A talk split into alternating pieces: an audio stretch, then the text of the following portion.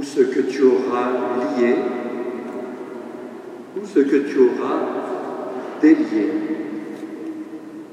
Lié, délié, ces deux verbes ont fait penser à ces trois mots devenus célèbres, Pape François, tout est lié, tout est lié. C'est une phrase qu'il a répétée dix fois dans cette encyclique, Laudato Si, dont nous avons fêté le cinquième anniversaire le 24 mai dernier.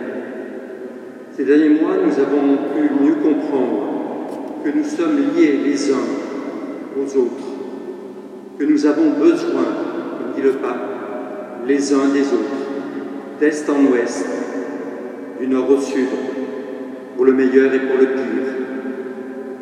Il est devenu manifeste que tout est lié dans le monde, les créatures entre elles, l'environnement et le social, l'Eucharistie et le lavement des pieds, le Dieu sauveur et le Dieu créateur.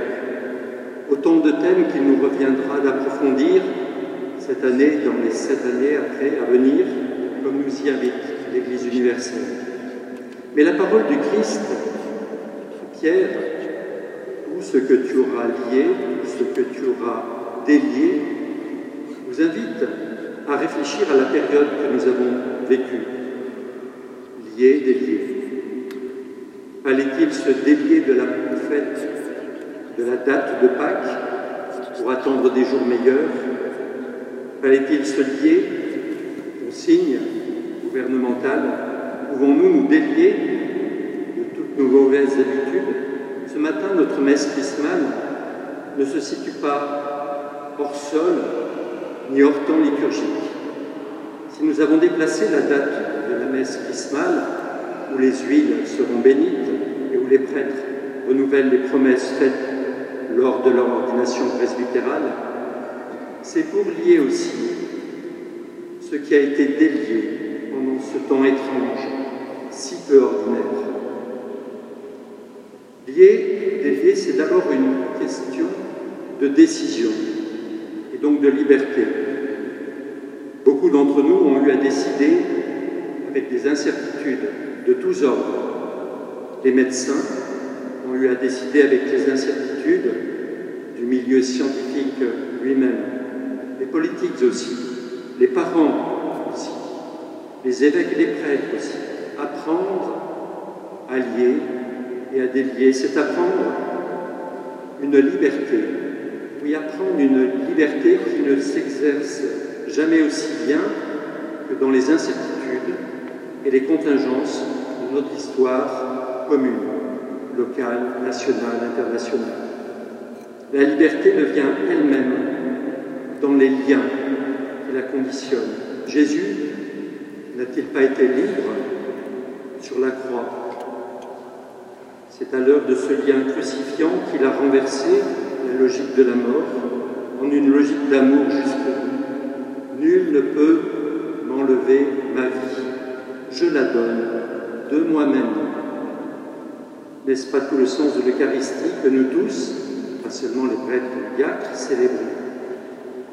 Lier, délier, c'est aussi une question de pouvoir. Ce don est fait à Pierre, et donc à une certaine manière à l'Église. Saint Augustin a des commentaires là-dessus. Nous pouvons tous, en fait, lier et délier des situations, des relations. Et cela s'apprend. Et souvent, cela demande beaucoup de temps.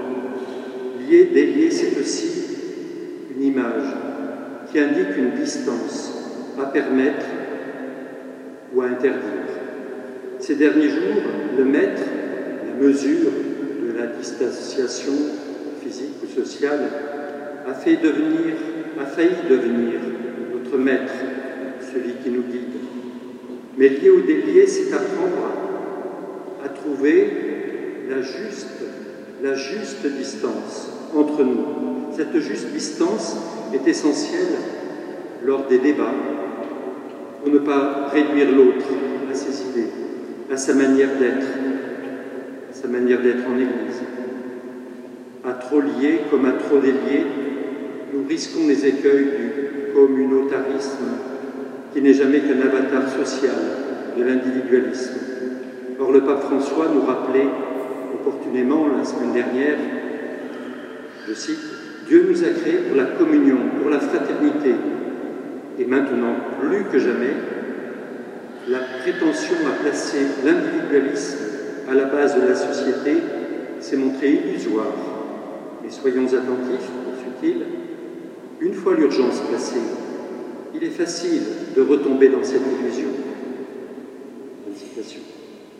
À l'heure où nous risquons de perdre toute notion de ce que sont l'histoire, la culture, il faut lutter pour que demeure cette juste distance qui distancie, mais qui relie et finalement libère.